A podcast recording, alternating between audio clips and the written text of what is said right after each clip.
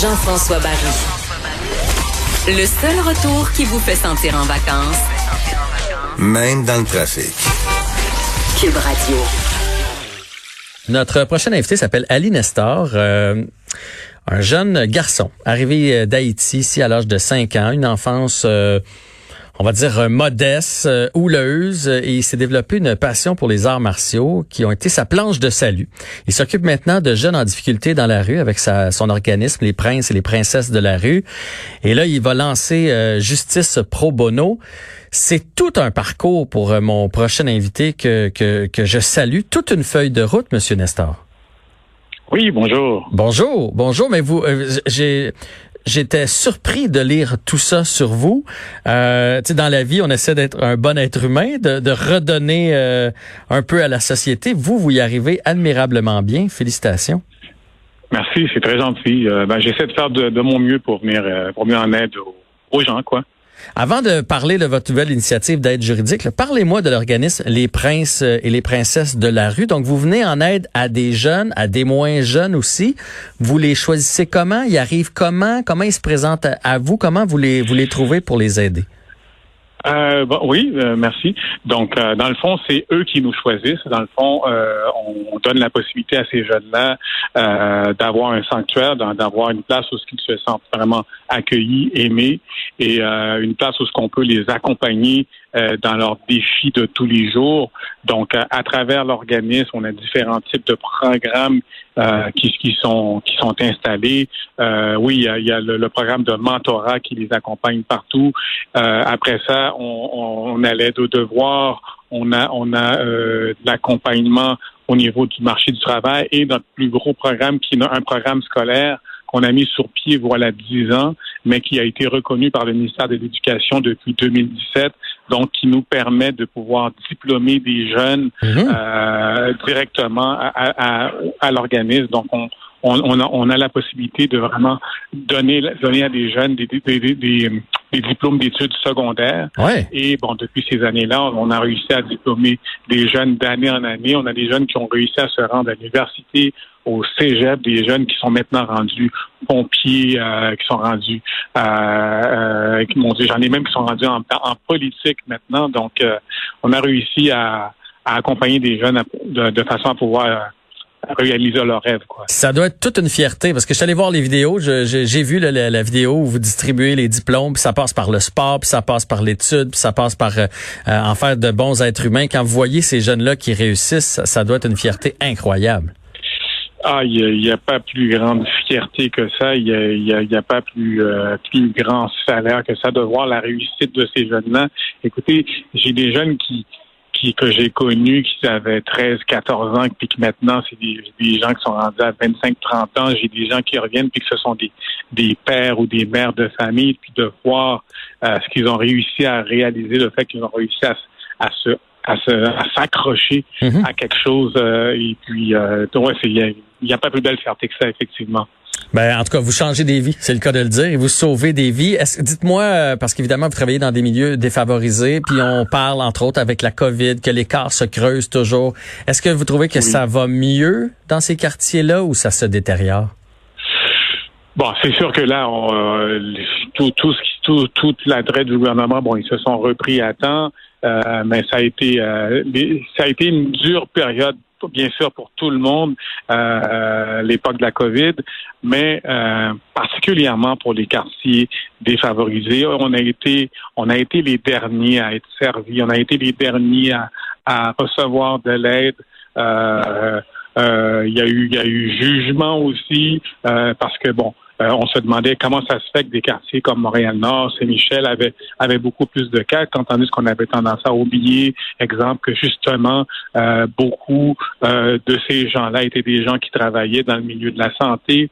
Donc, euh, ça n'a pas été évident, mais on, on s'est rattrapé. Quoi. Les gens se sont rattrapés et euh, moi, je travaille directement avec les jeunes. Ça n'a pas été facile. Il y a Mhm. beaucoup de jeunes qu'on qu'on a qu'on a euh, perdu pendant un certain temps dans la brume parce que le point de rattache qu'on avait avec eux ben, on, a été coupé brutalement à cause à cause de de, de, de, de, de cette coupure qu'on a été obligé de fermer pendant un certain temps. Ouais. Donc euh, maintenant il faut travailler fort à, à remettre ces jeunes-là sur sur sur le sur sur les, les rails quoi. Donc allez allez les rechercher. Exactement. Bon, euh, là, on va parler de Justice Pro Bono, qui est une aide juridique que vous allez offrir euh, demain, le 4 juillet. C'est gratuit, c'est dans vos locaux du quartier Saint-Michel. D'où l'idée vous est venue et comment ça va fonctionner? Oui, comme vous avez dit, effectivement, c'est gratuit. Donc, c'est une heure de consultation gratuite. Euh, J'ai eu cette idée grâce à au président de notre conseil d'administration, M. David Hertel, ancien ministre de, de, de, l'immigration. Euh, c'est au cours d'une discussion avec lui lors d'un entraînement de boxe à travers deux coups de poing.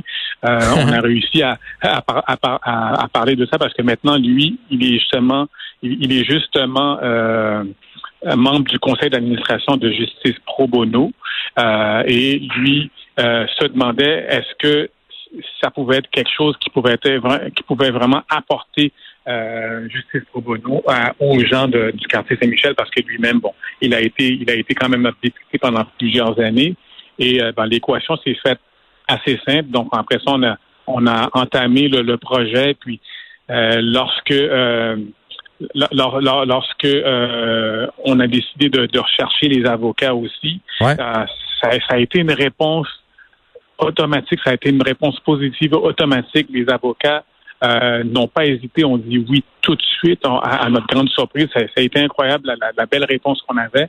Et puis, on a tout mis en branle. Et puis, euh, ben, demain, ce qui, va, ce qui va être réalisé demain, donc on va réussir à, avoir, euh, avoir plus d'une trentaine ou une quarantaine de consultations qui aura lieu gratuit, vraiment confidentiel les gens vont pouvoir avoir une heure, vraiment une heure où ce que, où que l'avocat ou l'avocate va répondre vraiment à à, à tout, tout leur, euh, tout, tout Toutes les questions, tous les besoins, mais c'est ça, c'est ça ma question. Est-ce qu'il va y avoir un suivi après? Parce que là, c'est bien beau. Bon, la, euh, la dame, le monsieur, la famille se présente là. Ils pensent peut-être avoir une cause ou un problème. Donc là, ils vont recevoir la vie pendant une heure. Mais après ça, il arrive quoi?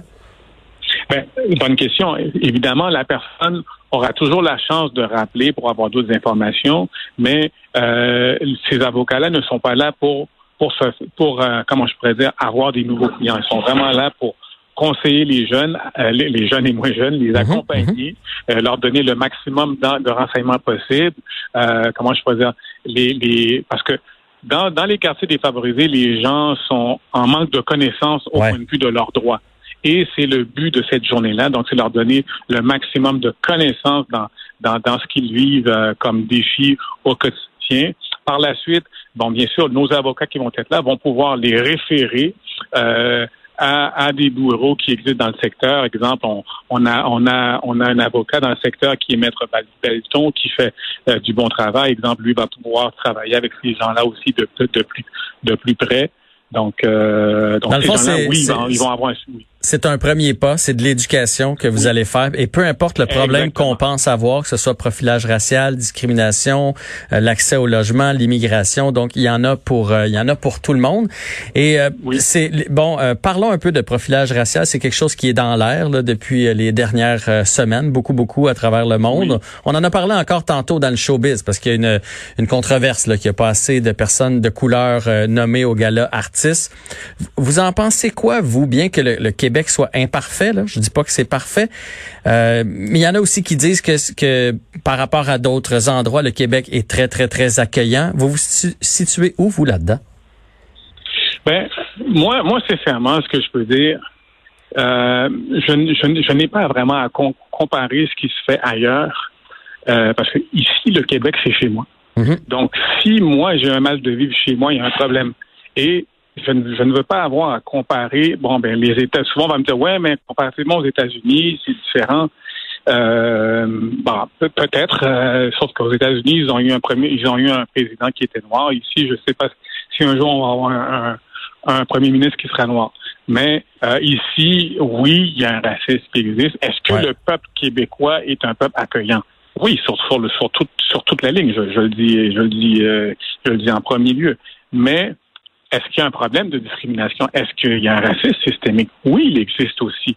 Et donc, euh, il n'y a pas de procès à faire. Est-ce que les Québécois sont, sont racistes ou pas? Non. Ce, ce, ce procès-là n'a pas lieu d'être. Mais est-ce qu'il y a de la discrimination?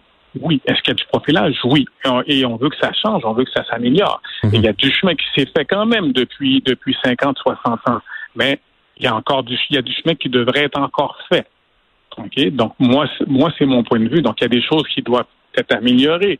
Euh, il, y a, il, y a, il, y a, il y a des milliers, il y a des, des milliers des milliers d'immigrants ici. Il y a des milliers des milliers d'Autochtones ici. Comment ça se fait que la télévision, elle est aussi blanche? C'est pas normal. Donc, Mhm. euh, oui, donc c'est toutes ces preuves-là qui disent que oui, effectivement, il y a une discrimination systémique qui existe et il faut en prendre conscience. Ouais. Et on n'est pas là pour lancer la pierre à qui que ce soit, mais prenons, prenons conscience ensemble de cette discrimination systémique qui existe et changeons-la. Est-ce que vous croyez quand même, euh, parce que moi j'ai l'impression, moi j'ai des enfants euh, qui, qui, qui sont au secondaire et qui sont entourés de gens de plein de nationalités.